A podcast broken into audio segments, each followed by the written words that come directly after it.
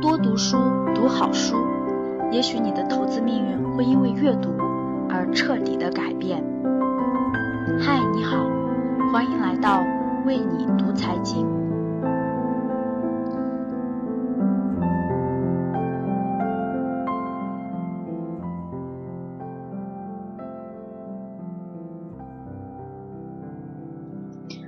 穷人和富人的分界线。勤劳致富还是资本致富？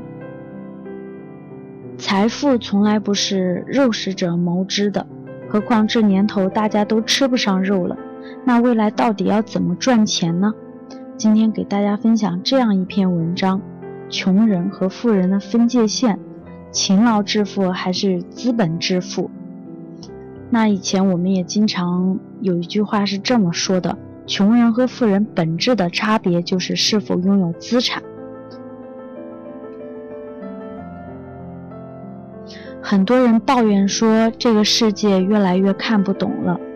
其实你只需要明白一点：资本收入正在以空前的速度积累财富，而劳动收入创造的绝大多数财富正在被资本吞并，然后就把这个世界看穿了。为什么房价会突然飙升？就是因为实业和生意赚不到钱，大家只有再杀回头去投资房地产，而房子早就成了一种金融产品。全民买房其实就是全民玩投资，因为大家早就看明白了，单靠勤劳致富是不可能致富的，只有玩资本、金融。我们再回想一下过去的三十年，那些赚大钱基本上靠房地产、传统企业做衣服、机械、矿山、挖煤等方式。而今天我们会发现，传统企业赚钱越来越难，原材料价格越来越高，人工成本越来越高，而成本价格也越来越低。而另一方面，福布斯上榜富豪年龄越来越小，资本市场就像富豪生产线一样，不断的炮制一个个财富神话。这世界有一部分人会越来越富，而另外一部分人呢将会越来越穷，这就是现状。大家一定要明白一点：现在的你无论从事什么，一定要尽快的掌握一些资本，通过资本的。配置来积累财富，否则无论你多么勤奋，都会被榨干。那么接下来我们有必要了解一下什么是资本经济。毛泽东时代的中国是计划经济，邓小平时代的经济是市场经济，而接下来的中国将进入更高层次的资本经济。其实下面的这段话，水木然早就在去年就说了，中国经济正在进行两大转型。第一大转型是从印钞票模式切换到印股票模式。我们终于弄明白了，钞票增发只是经济增长的外在，中国必须从印钞票的模式转换到印股票。这该怎么解释呢？切换到印股票的模式，这里的股票指的是创业者的股权，是股权投资，不是指传统上的股民购买的股票，那种是已经在四四级市场流通的股票，是已经流通了三轮后被炒得虚高的股票。因此，传统股民才是跟风者。也注定了中国经济转型的牺牲品，而创业者手中的股权却是一种可以坐享其成的财富。怎么使社会上产生大量的股权呢？依靠大众创业，引导社会资金流向初创型的企业，帮助其实现直接融资，从而融化、融激发大众创业的热潮。第二个转型是变债权主导型为股权主导型。在过去的债权主导型时代，金融机构把钱借给企业谋发展，例如银行就是企业拜把子兄弟，但是这位拜把子兄弟只愿跟企业同富贵，不愿跟企业共患难。当经济处于上行期，银行会锦上添花，主动过度的放贷给企业；而一旦经济进入了下行期，银行就立刻釜底抽薪，绝不会雪中送炭。这使得下行的经济雪上加霜，这也是中国银行盈利模式和监管模式决定的。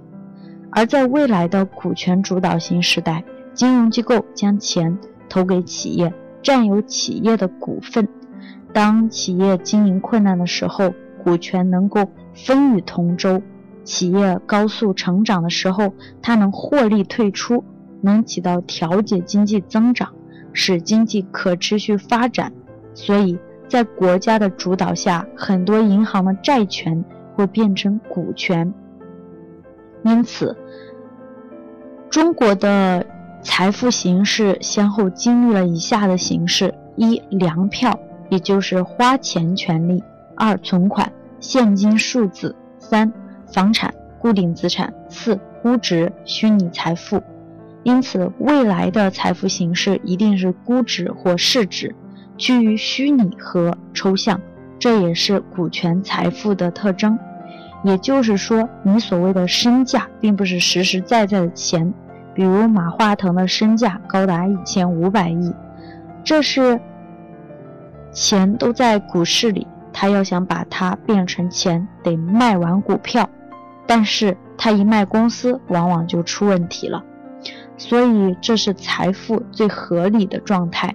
你拥有的并不是一捆捆的钱，让你随随便便的花，而是拥有支配资源的能力，然后需要让资源继续流向最有能力的人身上，才能实现价值的增值，同时也成全了他人。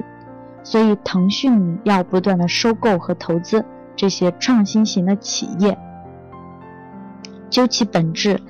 社会贫富差距在不断拉大的同时，社会财富的性质也会越来越公开化、公共化。因为有利必有弊，所以在未来，股权很重要。股权创富的速度远远大于劳动创富，而中国也进入到股权投资的最好年代。比如，你只要有专长，就有人找你合伙做生意。然后给你出让股份，雇佣时代已经结束，现在全民都在找合伙人。如果再泛指的话，这里的股权应该指的是金融资产。房子在未来重要吗？肯定重要，它已经成为了一种金融资产，甚至很有可能成为一种阶级标识。资本时代有它自己的游戏规则。资本经济的本质是资本裂变，在未来，人人都有自己的资本，资本之间的配置产生驱动，无数个驱动力组成了社会前进的动力。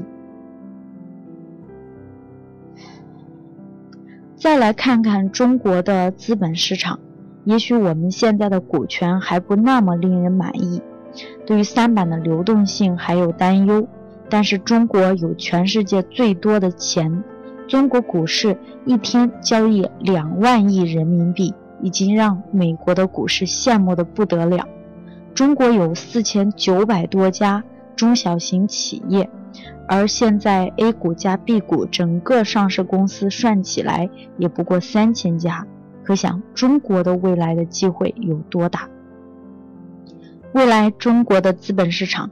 会变成全世界最好的资本市场，全世界最优秀的企业在中国上市，大量的资本投资于中国。但是，如果你做不好足够的准备，这一切都跟你无关。这篇文章是来自于水木然，那相信大家听完今天晚上的文章，一定是睡不好觉的，对吧？如果你还没有参与到股市当中，还没有进入到资本市场，还不知道投资理财是为了嘛，所以你现在是不是该行动了呢？我是你的财富顾问，分享财富的干货、财富的经典文章给你。如果大家想要系统的学习投资理财的课程，欢迎大家添加微信 k a t 一六八八六八八，我会和大家有更多的交流与互动，还有更多免费的学习资料等着你哦。好了，今天的节目就是这样，感谢大家的收听，我们下期节目再见吧。